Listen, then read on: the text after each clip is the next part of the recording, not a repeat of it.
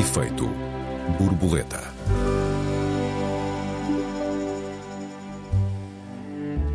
Como assim demasiado grandes para falir?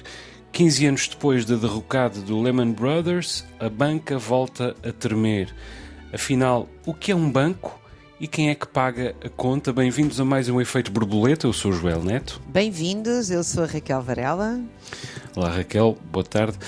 Vamos então falar de rácios de cobertura de liquidez. Estás preparada, Raquel? Não, eu quero o meu dinheiro de volta. Quem Where paga a is conta, my afinal? money? Where is my money? Quero o meu dinheiro de volta. Quero ir de férias, Hum. várias, pelo menos uma a duas vezes por ano e ter pelo menos dois meses de férias, como já há países que têm. Hum. Quero que todas as crianças do país aprendam um instrumento musical. Quero que toda a gente tenha um médico de família que realmente esteja atento e consiga ter tempo para cuidar da família e desenvolver a sua arte. Quero que as cidades sejam lugares sem carros, para as pessoas não terem que trabalhar a correr, mas com muitos espaços para as crianças. Deixa-me ver o que é que eu quero mais. Quero que toda a gente tenha acesso a proteína de qualidade e não só carne de porco. E para isto tudo, os bancos vão ter que Vais ter de deixar cair deixar de viver acima das nossas possibilidades. É, é um facto que não se aguenta mais tanta gente a viver deste rendimento máximo, que é nós garantirmos através da dívida pública, dos impostos que garantem a dívida pública e do completo sucateamento, erosão e destruição do Estado Social e da nossa qualidade de vida, lucros que eu já agora gostava de dizer que enquanto se diz que toda a gente tem que apertar o cinto porque a culpa é da guerra, os bancos, pelos vistos, não tiveram guerra, porque os lucros já estão em mais de 2,500 milhões de euros. Mas a guerra sempre foi um ótimo negócio, não é? É, não, e, e Não também uma ótima desculpa, porque ah, a reboque ah, da guerra nós temos assistido à justificação. Primeiro, a guerra em si é injustificável, e depois as medidas que de facto são de transferência brutal para meia dúzia de pessoas no mundo, e cada vez mais é mesmo meia dúzia. ah, estão aí. Eu, eu realmente estou como ao Brecht, o que é o crime de roubar um banco comparado com o crime de ter um banco. Ah, eu acho que nós atingimos realmente o, o ponto mais eh, baixo em termos do que é que significa a concentração de riqueza e completo desprezo pela qualidade de vida das pessoas. Ao ponto de nós já andámos a discutir se as pessoas têm direito a comer ovos, enquanto eh, o número de jatos, joias de luxo, hotéis pirâmides e coisas completamente eh, inacreditáveis. Visitas ao espaço, atenção, quer dizer, muitos destes milionários já não sabem o que é que vão de fazer, então foram ao espaço. Ah, isto não, não é sustentável. E evidentemente que passa pela banca. Ah, o pecado capital aqui é o que é que é o significado de um banco historicamente. Não sei, tens uma visão mais simpática ou ainda confias ou já tens o dinheiro debaixo do colchão? Não, eu, eu, eu não só não confio, como não percebo a linguagem. Quer dizer, é, como não, não percebo como o, o próximo de nós não, não percebe. Eh, esta linguagem críptica, há bocadinho estava-te a dar um exemplo dos rácios de cobertura de liquidez, etc, etc. Mas quer dizer, se nós vamos ler mesmo sobre este sulavanco do Credit Suisse, Uh, nós percebemos tanto como percebemos em 2008 a queda do Lehman, Brothers. Uh, realmente não foi que nós não tivéssemos feito um esforço, mas foi que a, a, a própria banca voltou a fazer um esforço para ganhar essa opacidade suplementar que passa pela, pela própria linguagem. De resto, para nós um banco continua a ser aquilo, para nós mortais, um banco continua a ser aquilo que que o Robert Frost descreveu, eu penso que já citei aqui, eh, descreveu assim: um banco empresta-te um guarda-chuva quando o tempo está mais ou menos e existe o guarda-chuva de volta quando começa a chover. Ah, e eu não sei se os bancos aprenderam alguma coisa com 2008. O facto é que nós aprendemos pelo menos duas coisas. Não há bancos grandes demais para cair e nós não conseguimos livrar-nos deles. E, portanto, só nos resta desconfiar eh, deles. Agora, vale a pena perguntar se se pode à cabeça confiar nos Estados. Se se pode confiar na, na regulação. Porque estes bancos que colapsaram e foram resgatados in extremis, o, o gigante Credit Suisse e os três bancos americanos, os, os chamados 3S, caíram, colapsaram uh, em, indiretamente em resultado do aumento das taxas de juro e do aumento aceleradíssimo das taxas de juros, supostamente para, para controlarem a inflação. Quer dizer, os investimentos e obrigações perderam valor, houve uma corrida aos balcões, enfim, o, o costume. Esta linguagem nós já percebemos. E que ainda por cima é falsa, porque repara bem. Quando são os trabalhadores que ficam sem poder pagar a casa, dizem que a culpa é que compraram Exato. um frigorífico a mais. Exato. Mas quando são os bancos a emprestar dinheiro que não existe a pessoas que não o têm, nós já temos que ir a correr salvar. Já é não foi irresponsabilidade, já é, é negócio como outro qualquer. Hum, mas quando a Arábia Saudita se manifesta indisponível para novos financiamentos, significa o quê? Significa que a própria especulação já não dá, uh, já não dá dinheiro. Quer dizer, e nisso uh, o que aconteceu agora não é nada diferente de 2008. Há, em primeiro lugar, um descuido do, do, da regulação. Uh, ainda há dias eu estava a ler a biografia de Obama e Obama conta como percebeu, através de uma conversa com um colega do Senado que tinha experiência na, na banca e, e, na bolsa, como um colega do Senado uh, o avisou um ano antes que uh, a banca ia derrocar em 2008. E, quer dizer, era possível prevê-lo. Só que mais uma vez a confiança foi na grandeza, o tamanho acabaria por ser, por ser uh, um problema. Agora a Suíça atuou, os Estados Unidos atuaram, salvaram-se os bancos. O, o gigante Credit Suisse, comprado pela UBS, coisa que o mercado, aliás, não queria, e os três pequenos uh, bancos sectoriais, digamos assim, salvos pela Reserva Federal. Mas quer dizer, como tu dizias e bem, os bancos atuaram para salvar a banca. Uh, o Credit Suisse era um dos tais 30 bancos que não podem cair, caso contrário, Uh, entre isso e, a, e Putin realmente levar o armamento nuclear para a Bielorrússia e disparar, uh, o resultado é mais ou menos o mesmo. Mas enquanto foi a classe média a pagar juros, não havia problema nenhum, era só as nossas vidas, as vidas das pessoas. E aliás, o facto é que uh, nos Estados Unidos, a Reserva Federal guarda os fundos de garantia para a, a classe média, os, os 250 mil dólares, mas esses fundos nunca vão ser acionados porque a banca nunca vai cair. Porque a Reserva não vai deixar que, que volte a cair um banco. E, e, pronto, e agora diz-se que os bancos estão mais seguros, com uma maior, maior cuidado na gestão, maior solidez no capital, maior equilíbrio entre os depósitos e os ditos rácios. Uh, além de que na Europa, aparentemente, há de facto mais diversidade no financiamento, ou seja, os bancos têm mais parceiros, mais clientes e eles vêm de mais setores. Mas de repente, com a absorção do Credit Suisse pela UBS, 6% da banca mundial está nas mãos de uma só instituição, da banca comercial. Quer dizer, já não falamos apenas de um gigante. Falamos de um gigante entre os gigantes, de um super gigante. Quer dizer, se esse gigante tremer agora, é pior ainda. Além de que há setores que não vão recuperar, mesmo com este pequeno solavanco. Eu vou dar, apenas um exemplo, Raquel. O desporto suíço sobrevivia todo com dinheiro do Credit Suisse. Todo. Com patrocínios, parcerias, etc. Sobrevivia debaixo do guarda-chuva do Credit Suisse. E neste momento todo o setor do desporto na, na Suíça está absolutamente em pânico porque a UBS pode não estar na disposição de continuar a sustentar uh, o, o, desporto uh, suíço. Facto, apesar de muita gente avisar que o contágio continua a ser um risco, as taxas de juro do Banco Central Europeu subiram na mesma. Felizmente podemos estar descansados aqui em Portugal, porque a banca portuguesa está muito bem.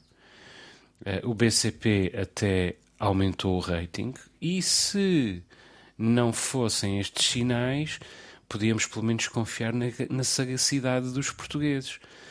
Uh, senão, António Horta Osório não tinha vendido mais de 2 milhões de ações do Credit Suisse exatamente antes do o banco uh, colapsar.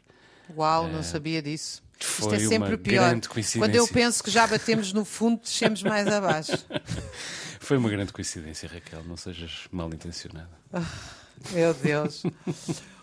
Isto é, é, é, realmente, é mesmo, quer dizer, é bater no fundo e, e, continuar a cavar. Isto é um assunto seríssimo, quer dizer, de facto nós temos que ter alguma leveza na vida, porque é insuportável também viver sempre zangado com o mundo e em permanente estado crítico, mas isto, realmente nós estamos a falar de milhões de pessoas cuja miséria é a garantia da existência destes cavalheiros que são os acionistas dos bancos e os grandes acionistas, obviamente, e que chamam a si próprios o mercado, que é uma entidade uh, que supostamente não, não, se pode, não é palpável. E, portanto, isto também dá imenso jeito, não é? Dentro destas narrativas todas, que se utilizam destes eufemismos. Um deles é justamente esta, o mercado, porque o mercado não tem bilhete de identidade. Ora, o mercado tem bilhete de identidade. Nós estamos a falar de acionistas, quando se fala de bancos, estamos a falar na esmagadora dos casos de grandes acionistas, e são estas pessoas que nós salvamos com o beneplácito e, e apoio dos governos. E é tão óbvio que são estas pessoas que, se, que, que os serviços públicos e os impostos estão a salvar, que quando rebentou mais este banco aliás, era um banco dos empreendedores e das startups, portanto, só isso já, já diz muito. Mas quando rebentou mais este banco, a primeira coisa que vieram foi os do costume. Falas do, do Silicon Valley, não é? Falo do Silicon Valley. Vieram as pessoas do costume, e neste caso foram mesmo as pessoas do costume, porque Christine Lagarde era, estava à cabeça do FMI, agora está do Banco Central Europeu, dizer que estava tudo bem. E passado três dias descobrimos que afinal os suíços vão pagar não sei quantos milhares cada um para salvar o Crédito Suíço, que o próprio Fundo da Segurança Social português já tinha sido parcialmente investido também no Crédito Suíço e perde, sempre com o argumento que perde pouco, como se isto não fosse uma cadeia em que, uh, no fim, acabam sempre a pagar os mesmos, porque de facto quem paga impostos é quem trabalha. E eu acho que há aqui uma, há aqui um, digamos assim, uma chave desta ideia que nos é transmitida que o filósofo italiano Giorgio Agamben definiu muito bem.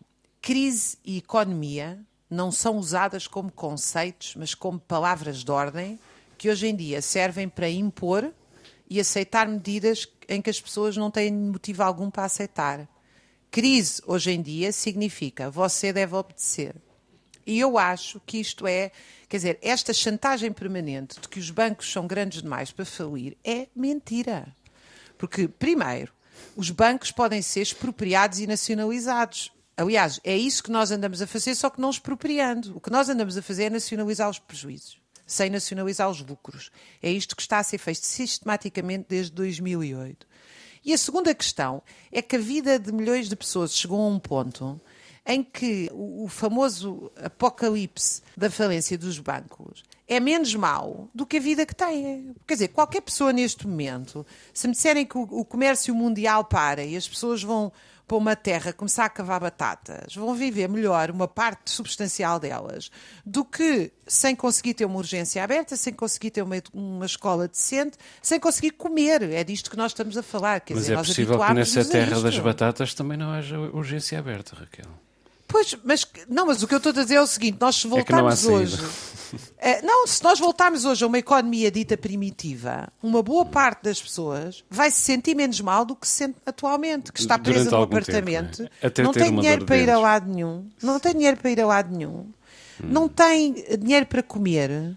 E parece-me que nós não podemos naturalizar isto, ou seja, Sim, nós claro. andamos a discutir se as pessoas têm dinheiro para comer ou não, no século XXI. Hum. Raquel, olha, estamos a chegar ao final da nossa primeira parte. Entretanto, vamos fazer um curto intervalo, retomamos já essa ideia. Até já. Até já. Efeito borboleta. Efeito borboleta, segunda parte. Esta semana discutimos a banca, o regresso dos colapsos e a memória da crise de 2008. Raquel, Há bocadinho uh, dizias que se as pessoas. Andar a discutir se as pessoas uh, podem ou não uh, comer parece-te datado. bom, nós, os bancos existem desde os fenícios, não é? aparentemente. Desde Mas o início a banca do moderna século... é das cidades-estado italianas, não é? Exato, desde, desde o início do século XV que, que existe a banca moderna, no século XVII estavam, aliás, completamente uh, disseminados os bancos, mas há 600 anos que nós assistimos a, a escândalos bancários. No século XV ainda, o Banco Medici faliu em resultado precisamente dos mesmos motivos que leva a, a tantas falências hoje, ou seja, financiou uh, vidas faustosas na, da nobreza de, de Florença e, e, da Europa. Uh, e quer dizer, uh, o facto é que os, os, bancos um, continuam a conviver com problemas de reputação, problemas de opacidade, problemas de regulação, do mesmo modo como desde o início vivem, convivem com a usura, convivem com a agiotagem e até com a extorsão. E o caso do Credit Suisse é um caso uh, muito evidente. Ainda no ano passado foi revelado que o Credit Suisse escondeu durante anos, durante anos, fortunas uh, provenientes de esquemas de lavagem de dinheiro, provenientes da corrupção, provenientes do tráfico de droga e provenientes até da tortura e do, e do assassínio a soldo. Quer dizer, concedia empréstimos uh, garantidos por iates e garantidos por jatos particulares. Quer dizer, estavam em causa, no escândalo de 2021, estavam em causa quase 100 mil milhões de euros. Dinheiro acumulado ao longo das últimas décadas por uh, indivíduos e grupos de indivíduos como os protagonistas do escândalo Petrobras e FIFA, no Brasil, milhões de dólares, por uh, Suni Abacha, ditador da Nigéria, 214 milhões de dólares roubados aos nigerianos, pelos herdeiros de Ferdinando Marcos e a mulher Imelda, presidente corrupto famosa. das Filipinas e a sua... E ela famosa por ter milhares de pares de sapatos. E, exatamente, entre outras coisas, 10 mil milhões de dólares. 10 mil milhões de dólares. E também por todos os autocratas depostos pela Primavera Árabe. Milhões de milhões de milhares de milhões de dólares. Quer dizer, foi assim que o Credit Suisse se tornou no monstro que uh, é entretanto. E isto fora o dinheiro que tinha do, do tráfico de droga na Bulgária, do tráfico de droga por toda a América Latina, até, uh, para falar da lusofonia, do escândalo do atum uh, em, em Moçambique. Aliás, Credit Suisse, que recordo, tinha sido, já falámos nisto aqui, tinha sido o último a aceitar devolver aos herdeiros dos judeus assassinados no Holocausto o dinheiro que pertencia aos seus antepassados uh, assassinados por Hitler. Quer dizer, e entretanto, o Credit Suisse geria, uh, a instituição geria mais de um bilhão e meio de euros. E nota bem, não é 1,5 mil milhões mal traduzidos. Não. É 1,5 bilhões, ou seja, 1,5 milhões de milhões. 10 vezes a economia portuguesa. O Credit Suisse, que agora esteve na iminência de cair, valia 10 vezes a economia portuguesa. Isto não tem proporção de, de, de maneira nenhuma. E tudo isto à sombra dessa coisa absolutamente maravilhosa que é a neutralidade suíça, pela qual eu não tenho nenhum respeito, porque a história da neutralidade suíça é a história da vergonha.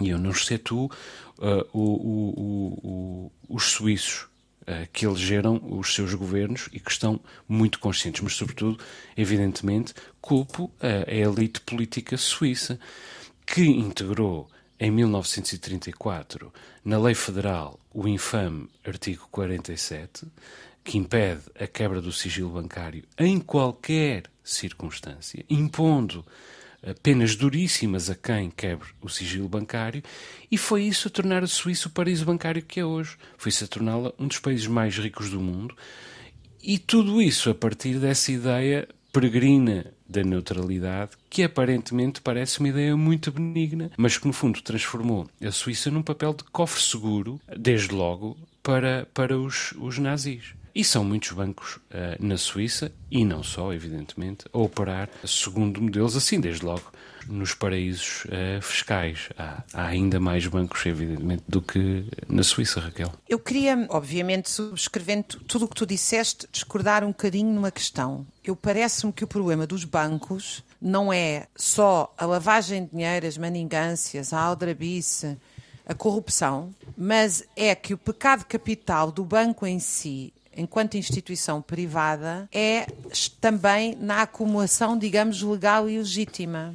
que é que eu, Eu estou só- a dizer? Deixa-me? Uhum. só sublinhar uma coisa. Eu, não, eu não discordo disso. Eu só disse que, ainda por cima, isto vem do banco que fez esta história toda. Claro, Mas- mas, mas eu tenho contigo. dúvidas que, com a forma como o dinheiro circula pelo mundo, não estejam todos os bancos de mãos sujas. Porque onde é que eu quero chegar com isto? A circulação de capital e de acumulação é de tal maneira, numa socialização completa que nós vivemos à escala mundial, chamada globalização, que ninguém pode dizer que o que tem na mão é dinheiro limpo. Vou- eu vou partir do meu princípio, como os ouvintes eh, regulares do nosso programa já conhecem. Eu acho que todo o capital é trabalho não pago. Portanto, para mim, qualquer capital em si já é um roubo do trabalho alheio do sobre-trabalho alheio. Mas vamos pressupor que isso não é verdade e que eu não tenho razão, etc. Isso é uma...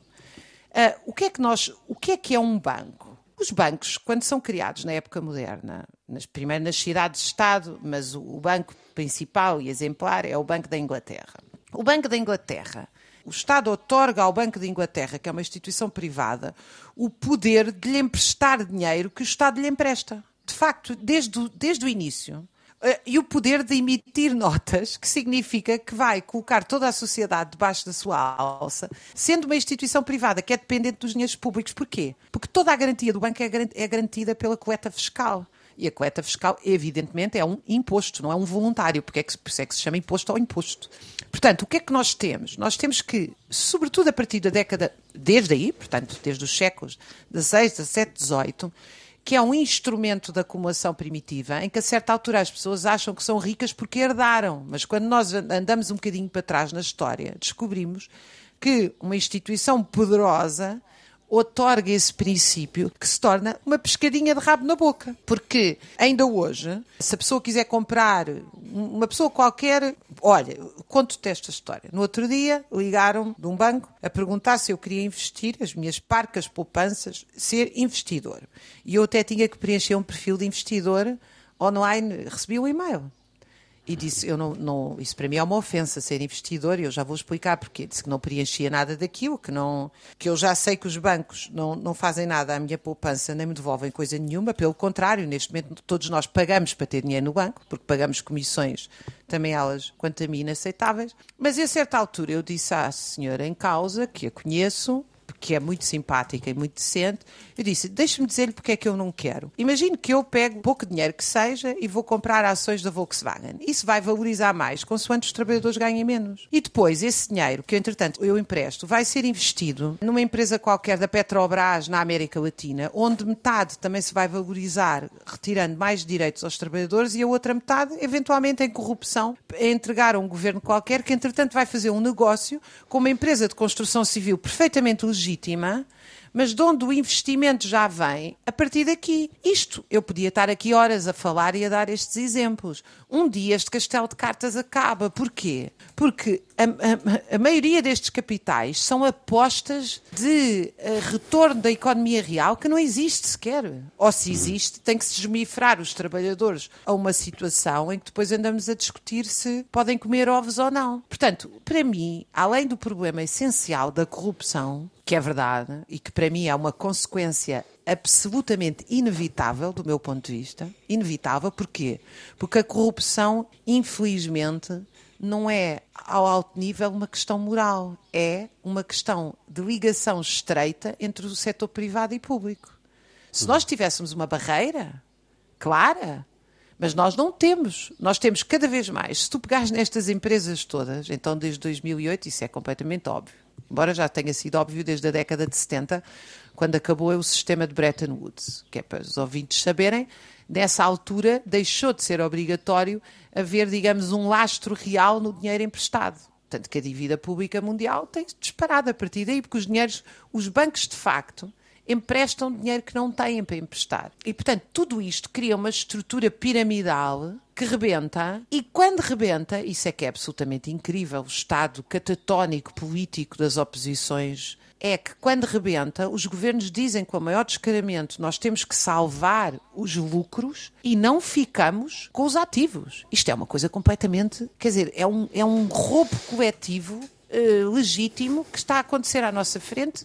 Legítimo quer dizer legal, quanto a mim, completamente ilegítimo. Portanto, Uhum. para mim, o problema legal está lá, não é só um problema da corrupção. E essa é, é- essas são as maiores de todas as razões porque tanta gente detesta, diz detestar e cultiva um, uma- um ódio, um ressentimento ah, para com os bancos. Mas há uma outra razão mais. Uh, Dir-se-ia comezinha, mais cotidiana, para desconfiar dos bancos. É que eles são um mau negócio. A sua existência é um mau negócio eh, para a maior parte das pessoas. E isso vê-se em particular com os chamados millennials. Estes jovens que hoje têm 20 e muitos, 30, 30 e muitos, até, até 40 anos, digamos assim. E Então, ainda sou, quase sou. és quase uma millennial. Eu sou de 78. Estou na transição à modernidade. Estás na transição. Ah, mas quer dizer, muitas destas pessoas não podem sequer sonhar em comprar uma casa. Porquê? Porque hoje em dia, e na prática, é preciso ter 30% do valor de um crédito para obter um crédito. Já falei, aliás, nisso aqui. Quer dizer, eu ouvindo estas pessoas, pessoas que se queixam desta, de se verem nesta situação, ah, é muito mais uh, difícil encontrar explicação para lhes dar é? sobre os colapsos, que ainda por cima catalisam crises e recessões. Às vezes colapsa o banco com que trabalhamos, outras vezes colapsa o banco do nosso vizinho. O calafrio é, uh, é para os dois, evidentemente. Depois há os fracassos dos sistemas informáticos dos bancos. Há os erros dos sistemas que tantas vezes prejudicam os clientes. Uh, há a vulnerabilidade dos sistemas ao hacking e, portanto, tudo isto são motivos que vão acrescentando opacidade ao lugar do nosso dinheiro ao nosso próprio acesso a determinados direitos, a que só se pode aceder através uh, de um banco. E, mais uma vez, a habitação é, é um exemplo uh, muito claro. E muita gente tem realmente perdido dinheiro com os bancos, com os falhanços dos seguros ao crédito, que nós fazemos por obrigação, mas depois é preciso que os seguros entrem em ação uh, e tentam evitá-lo de todas as maneiras, e muitas vezes são, são os próprios bancos os titulares desse, desses seguros. Depois, os maus investimentos feitos pelos bancos, investimentos feitos com o dinheiro dos clientes, muitas vezes usado como fichas de casino. Depois, os bónus faraónicos que são oferecidos aos administradores e que voltam a fazer-nos sentir muito mal perante os nossos tantos custos com o banco e quase nenhum benefício. Depois o assédio comercial uh, de que somos alvo, as vendas manhosas, os telefonemas de telemarketing a vender produtos financeiros, um assédio que não termina. E isto é quando o banco não vende outros uh, produtos, como computadores ou, ou telemóveis. Depois há as taxas de juro do crédito, que são sempre muito mais altas do que as do depósito, e vê-se neste caso, não é? Taxas de juro a subir no caso dos, um, do, do, do, dos créditos, mas uma grande resistência na banca em aplicar as mesmas taxas de juros aos depósitos, como, como se isso pudesse sequer ser legal. Depois as letrinhas pequeninas nos contratos, onde há sempre surpresas à nossa espera. Uh, fazer uma amortização, por exemplo, é um tormento de despesas e é um tormento de burocracias. Depois as comissões bancárias, tantas delas extorsionárias. E, Cada aliás, vez mais, aliás, nós neste momento pagamos para ter dinheiro no banco. Quem tem dinheiro em depósitos paga mais vez de mais. comissões do que recebe em juros. Como é que é possível nós termos chegado a isto? Sim. E depois o prejuízo suplementar para os mais pobres, uh, a injustiça social em geral, com que, com que a banca uh, não apenas compactua, mas de que se sustenta, na verdade. Um rico tem sempre muito mais benefícios junto da banca uh, do que um pobre. Eu posso dar-te um pequeno exemplo, como, como proprietário, co-proprietário de uma pequena empresa, que aliás vendi, tentámos, tentei com o meu sócio obter um crédito para um investimento que não nos foi concedido. Vendemos a empresa a um capitalista que obteve exatamente o empréstimo que nós precisávamos para fazer esse, esse uh, investimento. E depois há os benefícios fiscais de que os bancos dispõem e nós não o que evidentemente aumenta o nosso sentimento de injustiça. O serviço ao cliente, aliás, é cada vez pior, os balcões estão despovoados, as apps que ganham os prémios todos não funcionam, o call center não atende E depois é a despersonalização disto tudo, não é? A rapariga que diz é o sistema, o problema é do sistema, não tenho resposta para si porque é o sistema, e coitada da rapariga que está na mesma posição que nós e nos pode, não nos pode dar uma, uma resposta diferente. Quer dizer, o que eu quero dizer com isto é o banco uh, tornou-se uh, muito mais do que num parceiro, uma espécie de autoridade tributária. Quando o banco nos contacta, são mais notícias. São mais notícias. Temos medo dele como temos da autoridade uh, tributária. E o problema é que não há saída nem para um nem para o outro, porque simplesmente não dá para não ter conta num banco. Simplesmente não dá para não ter conta num banco. E, portanto, um, aqui estamos a ter não. um debate muito parecido com o que tivemos há um ano e se calhar marcamos já na nossa agenda do próximo ano, Raquel. Da próxima falência. Não, eu, Ainda eu temos alguns há, três eu, minutos e meio. Ah, eu acho que há saída, quer dizer, é evidente que há saída. Uh, uh, mais cedo ou mais tarde, uh, ou por colapso completo dos Estados, ou por revoltas sociais, ou pelos dois juntos, que é o que é mais comum, vai ter que haver uma resposta social que imponha critérios mínimos em que. Porque o que se passa é o seguinte: um banco é um investimento, ou seja, em teoria, um banco não é uma má ideia. Imagina, eu não, não concordo com este modelo económico. Imagina outro modelo económico. Tem que haver bancos. A questão é que banco é que nós estamos a falar. Porquê que o banco em si é uma boa ideia? Porque o banco é uma espécie de investimento concentrado da sociedade, não é? Imagina, eu trabalho uh, 8 horas. Duas horas é para pagar o meu salário, as outras 6 horas uh, iriam para um fundo público de investimentos, que iria ser entregue para desenvolver pesquisa contra o cancro, para abrir escolas de música, outra coisa qualquer. O que se passa verdadeiramente é que não é isto, ou seja, eu trabalho 8 horas, não trabalho 8, trabalho 12 ou 14, mas enfim, se eu trabalhasse 8, duas para pagar o meu salário, seis para entregar, uh, neste caso é o Estado, que é o meu patrão, mas se eu fosse uma empresa privada era o capitalista ou o acionista detentor, e ele ainda por cima vai pôr no banco na esperança de que essas 6 horas se multipliquem em 12, o que significa que há um, há, um desgraçado que vai ter que trabalhar o triplo ou ganhar menos um terço. Uh, e, e, que, obviamente, tudo isto explode. Portanto, uh, num, numa sociedade que eu acredito que é possível construir cooperativa, comum, de bem comum, o, o, a ideia de um banco, que é a ideia do investimento coletivo que nós uh, concentramos para a sociedade poder desenvolver obras que são coletivas e essenciais, obviamente que eu estou a pensar em tudo o que é de bem comum público, seria ideal. Agora, não é isso que nós temos, não é? Nós conseguimos, aliás, assistir a este estado obsceno em que os bancos são salvos pelo erário público e a seguir fazem lucros e anunciam-nos. É uma coisa completamente é que, é que toda a moral foi abaixo e toda a ganância, todo o desplante, toda a falta de vergonha vem ao de cima, porque eu estava ainda agora a falar do anúncio dos lucros dos bancos portugueses, todos salvos, mas uh, uh, os bancos europeus anunciaram os maiores lucros em 15 anos. Como é que isto uhum. é possível? Quer dizer, eu fico realmente, peço desculpa de dizer dez vezes como é que isto é possível, mas eu fico realmente espantada, porque uma coisa é a pessoa não saber economia política complexa, outra coisa é que nos últimos 15 anos ninguém precisa de saber economia política complexa para entender o que se passa à nossa frente, porque isto tornou-se uhum. escancarado. Olha, eu tenho um, um livro eh, se eu ainda tiver um segundo, para recomendar aos nossos ouvintes, uhum. que é um livro de morrer a rir, que se chama A Arte de Pagar as Suas Dívidas e de Satisfazer os Seus Credores Sem Gastar um Cêntimo, que é do Balzac. Uhum. Que, aliás, era um homem conservador, uh, que escreveu, enfim, seu, o seu, conjunto de obras mais completo, mais conhecidas, uh, são do período uh, entre 1810 e 1830, sobre o período da restauração conservadora europeia, aliás. Mas isto para dizer que este livrinho é um livro muito cômico sobre justamente este negócio de fazer dinheiro sem trabalhar e de fazer os outros pagar as suas dívidas. Uhum. Não vou.